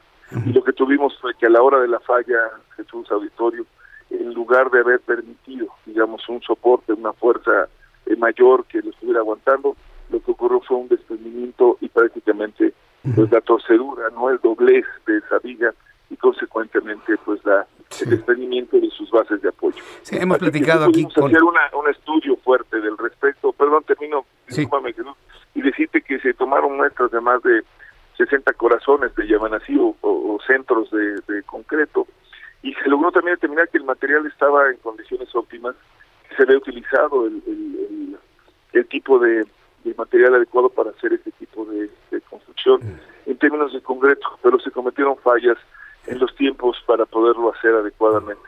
Se pusieron los pernos y prácticamente se estaba fraguando sobre ellos el cemento sin que se hubiera verificado la propia soldadura. En fin, una serie de cuestiones que hacen ver con toda claridad que no fue un problema en sentido estricto de la calidad de los materiales, sino también de la ejecución de los trabajos.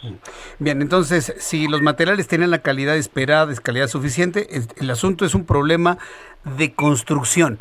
No es posible advertir en este momento si ese problema o mala calidad de la construcción, en la, soldadura, en la colocación del cemento, etcétera, etcétera, que no permitió la unión de ambos materiales para sumar sus fuerzas para soportar las toneladas de los trenes que pasaban por ahí.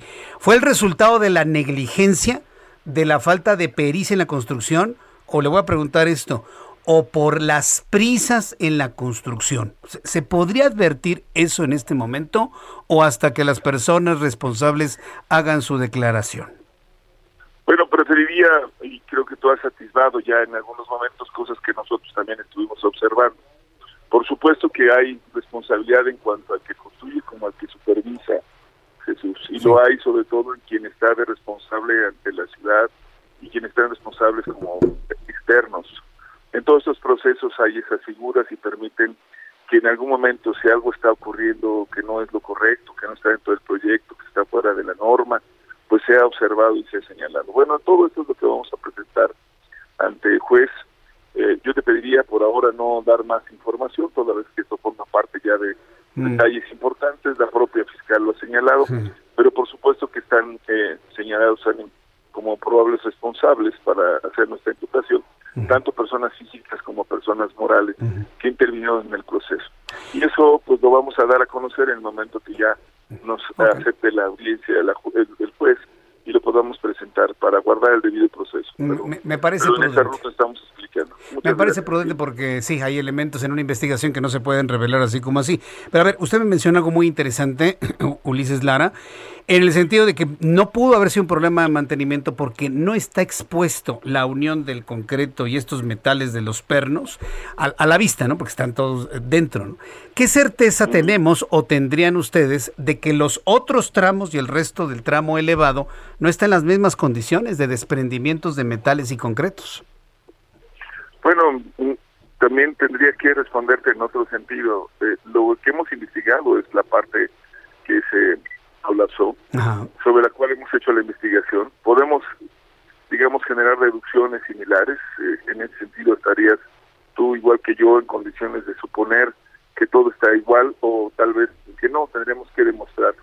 Pero lo que sí creo y es importante aquí señalarlo es que ha habido ya una, una manifestación pública de que si algo podemos hacer en el sentido de la justicia que se espera que reciba la ciudad es que se repare todo todo, y no solamente el tramo que se colapsó. Esto significaría eventualmente que estamos en la idea de asumir, no en el sentido de responsabilidad, sino como proporción de la, de la tarea de la justicia, la no repetición de estos hechos, Jesús.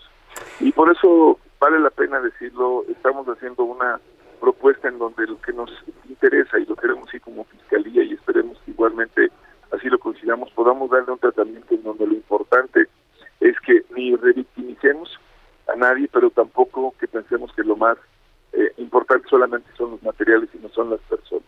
Y por eso hemos dedicado también un tema importante a las víctimas. Cada una de ellas tiene su propia historia, su propia circunstancia, desde las personas que desafortunadamente perdieron la vida, como aquellos que están relacionados con las víctimas indirectas, es decir, sus familiares, como las personas que tuvieron lesiones leves, graves o, muy graves dentro del proceso y tendríamos que pensar en su conjunto. Respondo entonces en resumen.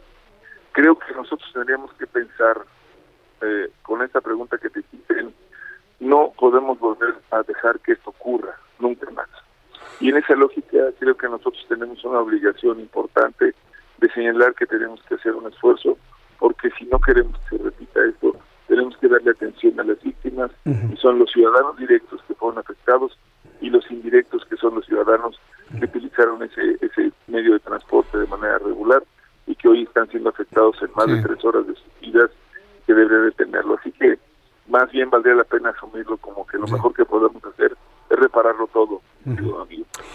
Pues bien, como última pregunta, y en el reconocimiento, porque yo mismo lo he dicho en este programa de noticias y hay constancia grabada y escrita de que lo he comentado, no tengo duda que en México están de los mejores peritos en el mundo, y sobre todo en la Fiscalía de Justicia de la Ciudad de México y en la Fiscalía General de la República. Tenemos buenos peritos, yo no tengo la menor duda. Pero preguntarle, ¿dónde queda toda la investigación que hicieron los noruegos de la DNV? ¿Qué, tanto complementaron lo que hoy se informa? ¿Qué tanto sirvió o no sirvió el haberlos contratado?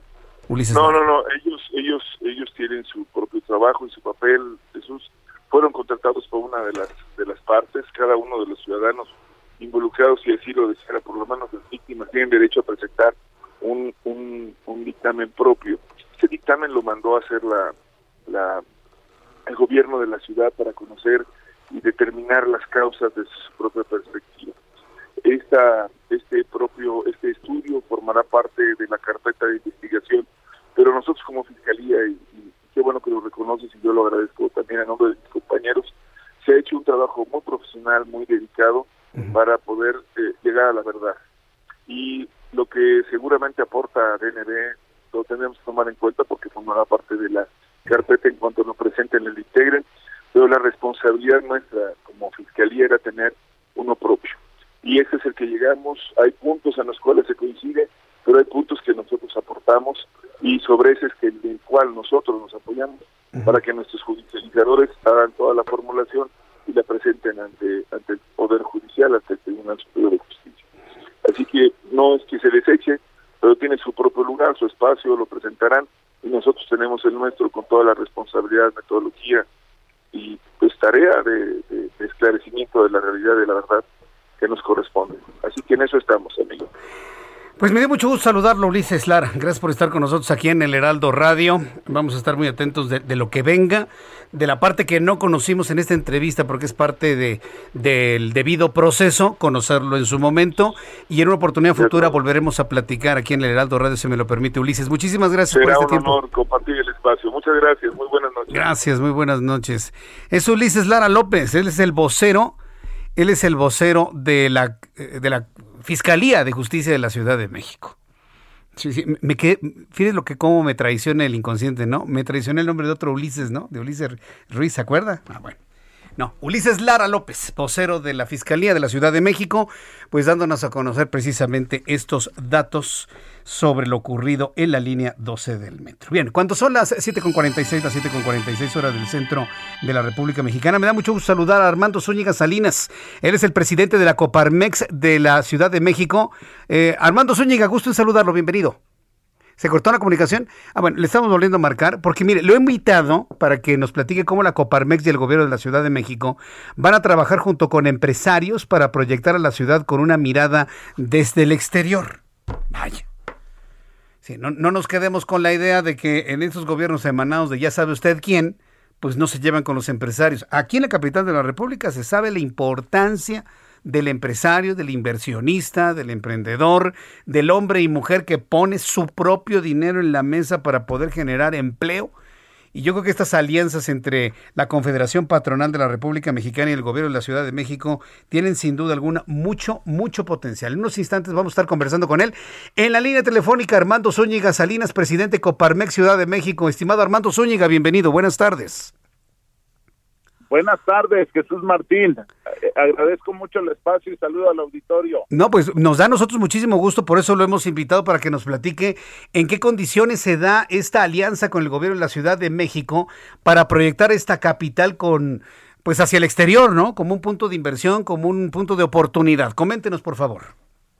Pues yo creo que se da en un momento muy importante por el tema de la reactivación económica y lo que el turismo significa para la Ciudad de México, que es el 8% del PIB, y bueno, pues es un sector que prácticamente ha estado muerto por casi dos años, y bueno, pues ahora ya con el avance de, de las vacunas y todo, pues tenemos que eh, recuperarlo y bueno, pues vemos ahí eh, eh, varias iniciativas que, que nos van a ayudar, como es lo del Día del Muerto, la Fórmula 1, y bueno, pues es una aliciente muy importante para recuperar la confianza en la inversión y así poder recuperar pues las empresas que se perdieron en la pandemia. Eh, ¿Estamos a tiempo de, empezar con una reactivación económica eficiente en lo que resta del año? ¿O digamos que los efectos de todos estos esfuerzos los podremos ver hasta el año 2022? Sí, bueno, pues vamos, vamos tarde. En la Ciudad de México el 95% de las empresas son pymes.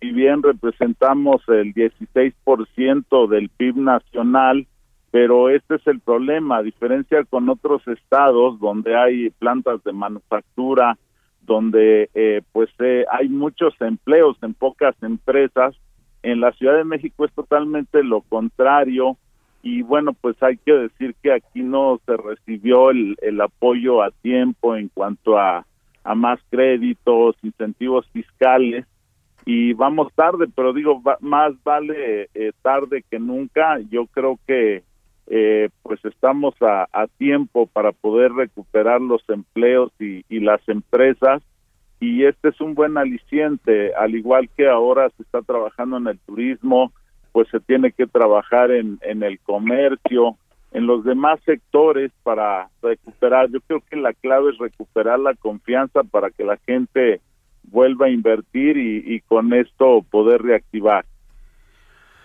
Bien, pues eh, me imagino que se están dando un tiempo, ¿no? Para que todas estas estrategias eh, den fruto. ¿De, cuánto tiempo estamos hablando? Pues bueno, el, recuperar eh, todo, el volver a como estábamos antes de la pandemia, por lo menos nos va a llevar un año y depende de muchos factores. Uno de ellos es pues los apoyos que se puedan generar en cuanto a créditos, incentivos fiscales pero también es muy importante eh, el que se vea los trabajos de los trabajos y la disposición de las autoridades de las alcaldías para con los empresarios de los diferentes sectores, si hay esta confianza, pues yo creo que puede eh, ser más rápido esta más rápido esta recuperación. Pues eh, Armando Zúñiga, me ha dado mucho gusto el tener la oportunidad de platicar eh, sobre esta estrategia entre el gobierno capitalino y los integrantes de la Coparmex. Les deseo muchísimo éxito, que funcione muy bien tal y como lo están visualizando. Eh, muchas gracias, Jesús Martín. Pues nosotros hemos estado trabajando también en esta ayuda mutua como empresarios y pues pronto vamos a salir y el mensaje es de positivo de que pues reactivemos y abramos todas las empresas perdidas y con esto recuperar los empleos. Bien, pues muchas gracias por este tiempo, Armando Zúñiga. Que les vaya muy bien y hasta la próxima. Muy buenas tardes. Gracias, muy buenas tardes. Hasta luego, muy buenas tardes. Bueno, pues ahí está precisamente esta estrategia. Mire, se están buscando estrategias, le voy a platicar, se están buscando estrategias para poder detonar el interés de inversionistas, tanto nacionales como internacionales, para que inviertan en la Ciudad de México o inviertan en México en general. Pero bueno, este esfuerzo es concretamente de la capital de la República. Seguramente usted que me escucha en Monterrey, habrá esfuerzos específicos en Monterrey, en todo Nuevo León, en Guadalajara y en todo Jalisco, en Querétaro, en fin. Cada entidad tiene sus estrategias para atraer inversión. ¿Qué es lo que busca un inversionista? más que tener un buen, un buen rendimiento económico, más que tener un buen rendimiento económico de sus inversiones, lo que buscan son certezas. Además de certezas jurídicas, certezas en materia de seguridad. Cuando un empresario ve que en un lugar, en una ciudad, en un punto específico hay seguridad, entonces se anima a invertir.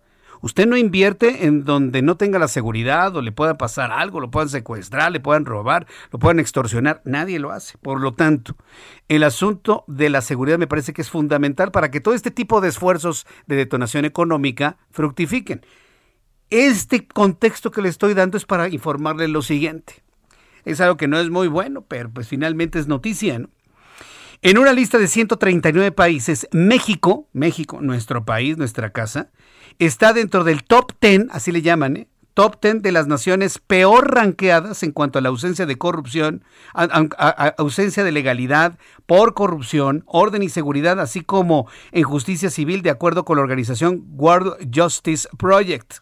Dentro del índice global de, de Estado de Derecho 2021 presentado este jueves, para esta instancia, World Justice Project, México se ubica en el sitio 113 de 139 113 de 139 debido a bajos puntajes en otros rubros como justicia criminal, que se ubica en el lugar 128 de 139.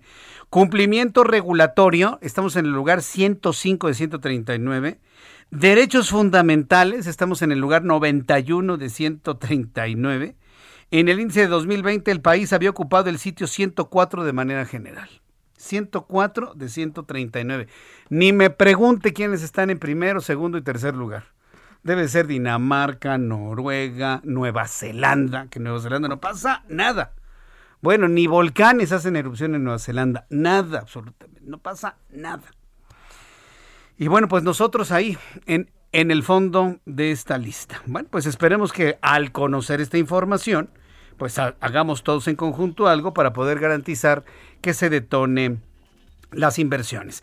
Antes de concluir rápidamente, números de COVID-19, dice la Secretaría de Salud, 5.825 contagiados, para un total de 3.740 3.744.574.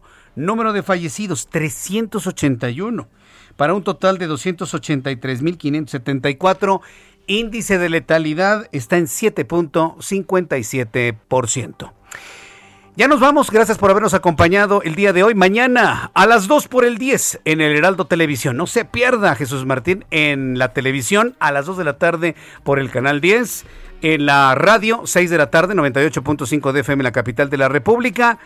Le invito para que nos encontremos mañana por su atención. Gracias, buenas noches. Esto fue Las Noticias de la Tarde con Jesús Martín Mendoza. Heraldo Radio. Imagine the softest sheets you've ever felt. Now imagine them getting even softer over time. That's what you'll feel with Bowl and Branch's organic cotton sheets. In a recent customer survey, 96% replied that Bowl and Branch sheets get softer with every wash. Start getting your best night's sleep in these sheets that get softer and softer for years to come. Try their sheets with a 30-night guarantee. Plus, get 15% off your first order at bowlandbranch.com. Code BUTTERY. Exclusions apply. See site for details.